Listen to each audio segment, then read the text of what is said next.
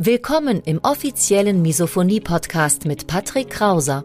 Misophonie, der Hass auf Geräusche, ist weit verbreitet, aber in der Öffentlichkeit wenig bekannt. Betroffene reagieren plötzlich mit Wut, Panik und Aggression auf Schmatzgeräusche sowie auf andere alltägliche Geräusche. Oftmals fühlen sie sich gezwungen, die jeweilige Situation zu verlassen.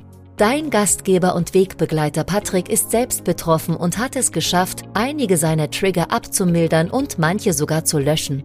Im Misophonie-Podcast erfährst du, wie auch du deine Reaktion auf Geräusche abmildern kannst, um wieder mehr Lebensfreude und Lebensqualität zu erleben. Und jetzt viel Spaß mit dieser spannenden Podcast-Folge. Fühlst du dich im Alltag manchmal wie mit der Peitsche durchs Dorf getrieben? Du bist gestresst, du bist angespannt, du funktionierst nur noch vor dich hin. Und wir alle wissen, für betroffene Misophoniker ist Stress sehr, sehr schlecht. Wir reagieren deutlich gereizter, wir werden tendenziell häufiger getriggert und wir nehmen mehr Trigger auf. In diesem Video zeige ich dir drei Wege, wie du im Alltag deutlich besser mit deinem Stress im Alltag zurechtkommst. Ich wünsche dir viel Spaß in diesem Video. Und damit herzlich willkommen auf dem Misophonie-Hilfe-Kanal. Mein Name ist immer noch Patrick Krauser und auf diesem Kanal erfährst du, wie du mit deiner Misophonie besser im Alltag klarkommst, wie du seltener getriggert wirst und wie du langfristig Trigger abmildern kannst. Ich spare mir heute das persönliche Update. Wir steigen sofort ein in die Materie. Thema Stress. Für Betroffene sehr, sehr schlecht. Für betroffene Misophoniker sehr, sehr negativ, sehr, sehr herausfordernd, weil wir eben in gestresster Stimmung, in gestresster Atmosphäre, in angespannter Atmosphäre Trigger aufnehmen und deutlich gereizter auf diese reagieren. Schauen wir uns einmal gemeinsam an, was Stress überhaupt ist. Der Duden definiert Stress als erhöhte Beanspruchung, Belastung physischer und psychischer Art. Synonyme sind zum Beispiel Anspannung, Anstrengung, Beanspruchung, Belastung. Und bei dem Begriff Stress müssen wir nochmal differenzieren zwischen positivem Stress und negativem Stress. Der positive Stress, das kennen wir oder deuten wir meistens als Flow. Alles gelingt uns, wir sind total gut drauf, wir sind einfach im Fluss, alles, was wir anpacken, scheint uns zu gelingen. Das ist dieser positive Stress. Der negative Stress hingegen, der laugt uns aus, der brennt uns nach und nach aus. Langfristig gesehen macht Stress auch krank. Negativen Stress empfindest du zum Beispiel, wenn du dich überfordert fühlst, wenn du dir selbst einredest, dass du eine Aufgabe nicht schaffst und damit heillos überfordert bist. Das kommt meistens bei denjenigen Tätigkeiten vor, auf die wir keine Lust haben. Wir prokrastinieren, wir schieben alles vor uns her, wir schieben alles auf die lange Bank. In diesem Video will ich mich auf den negativen Stress konzentrieren, weil der ebenso schädlich für Betroffene ist. Negativer Stress entsteht alleine auch dann, wenn wir den Glauben daran haben, wenn wir an uns zweifeln, den Glauben daran, dass wir eine Aufgabe nicht schaffen. Und deswegen habe ich dir in diesem Video drei Tipps mitgebracht, wie du Stress umschiffen kannst, beziehungsweise wie du auch in diesen positiven Stress hineinkommst, in diesen Flow-Zustand. Tipp Nummer eins, nimm deinen Tag aktiv in die Hand. Schau mal, dass du deinen Tag schon am Vorabend planst. Das heißt, du nimmst dir Zettel und Stift und du planst deine drei, vier wichtigsten Tätigkeiten am Folgetag. Und wenn du gut geplant und strukturiert in den Tag startest, dann gibst du deinem Tag die Struktur vor. Du gibst die Geschwindigkeit vor, du gibst das Tempo vor, nicht andere. Das ist ganz wichtig, dass du auch an deine Selbstwirksamkeit glaubst, dass du glaubst an deinen eigenen Selbstwert und dass du dein Leben voll im Griff hast.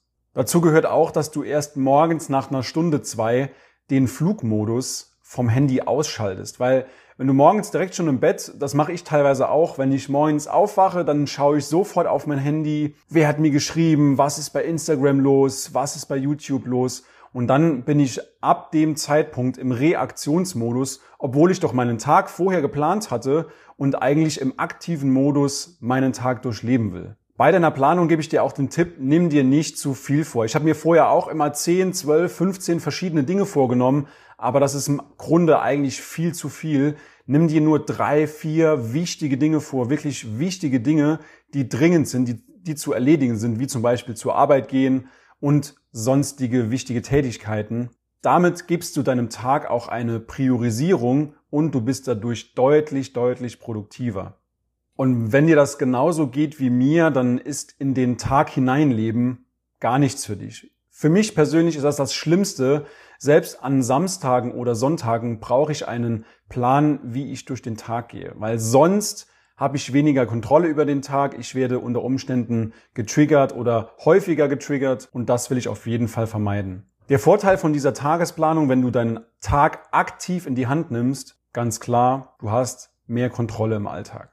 Also, Tipp Nummer eins, gestalte deinen Tag aktiv. Tipp Nummer zwei, bilde Gewohnheiten, bilde Routinen. Schauen wir uns zunächst einmal an, was Gewohnheiten beziehungsweise Routinen überhaupt sind. Gewohnheiten sind Verhaltensmuster, die wir Tag für Tag für Tag durchziehen, ohne viel darüber nachzudenken. Eine positive Gewohnheit ist zum Beispiel, wenn du ins Auto steigst und sofort den Sicherheitsgurt anlegst. Du brauchst darüber nicht mehr viel nachzudenken, du spulst einfach dein Programm ab und schon bist du angeschnallt. Diese Gewohnheiten unterstützen dich natürlich dabei, weniger Energie zu verbrauchen. Es gibt, wie gesagt, positive und negative Gewohnheiten und versuche auch in deinem Alltag deine negativen Gewohnheiten, Netflix, durch positive Gewohnheiten, ein Buch lesen zu ersetzen. Dazu kannst du natürlich auch mal eine Liste aufschreiben, welche negativen Gewohnheiten hast du und durch welche positiven Gewohnheiten du diese ersetzen kannst. Zum Beispiel durchlebe ich immer eine ganz spezielle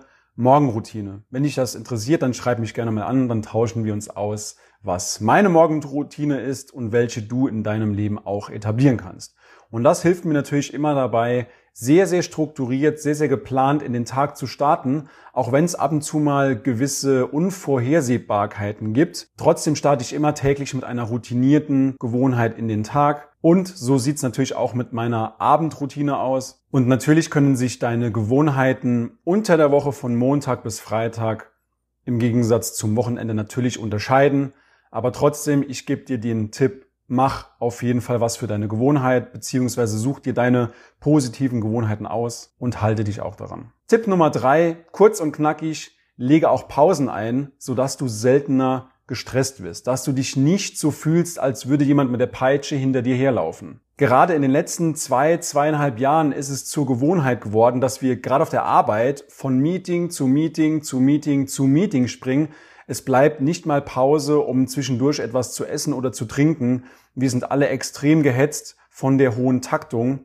Und deswegen sage ich dir, leg auf jeden Fall mal Pausen ein. Alle Stunde mal fünf Minuten kurz an die Decke gucken, mal durchatmen, ganz bewusst ein- und ausatmen, tief in den Bauch rein, nochmal lang ausatmen und dann wirst du merken, dass sich dein Stresslevel deutlich reduziert. Okay, fassen wir nochmal zusammen. Tipp Nummer eins, gestalte deinen Tag aktiv, indem du ihn vorher planst, indem du deinem Tag eine Struktur gibst. Tipp Nummer zwei, bilde Gewohnheiten und Routinen, sodass dich nichts mehr überraschen kann. Und Tipp Nummer drei, lege auf jeden Fall mehr Pausen ein. Und mit Hilfe dieser drei Tipps gehst du deutlich entspannter durch den Alltag. Ja, und wenn du noch kein Exemplar hast, dann sichere dir auf jeden Fall mein Buch Ich hasse Geräusche. Dort sind 20 Tipps enthalten, wie du ganz konkret als betroffener Misophoniker im Alltag deine Trigger abmilderst, wie du sie vielleicht sogar löschen kannst durch bestimmte Methoden, durch bestimmte Übungen, gibt's momentan noch kostenlos. Den Link findest du in der Videobeschreibung. Ich wünsche dir weiterhin alles Gute. Lass dem Video natürlich auch gerne ein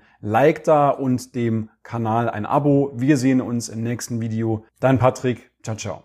Schön, dass du heute wieder dabei warst. Du hast schon mehrmals erfolglos versucht, Geräusche zu ignorieren, auszuhalten oder zu akzeptieren. Deine Misophonie wurde im Laufe der Jahre immer schlimmer, alte Trigger wurden intensiver und neue Trigger kamen hinzu?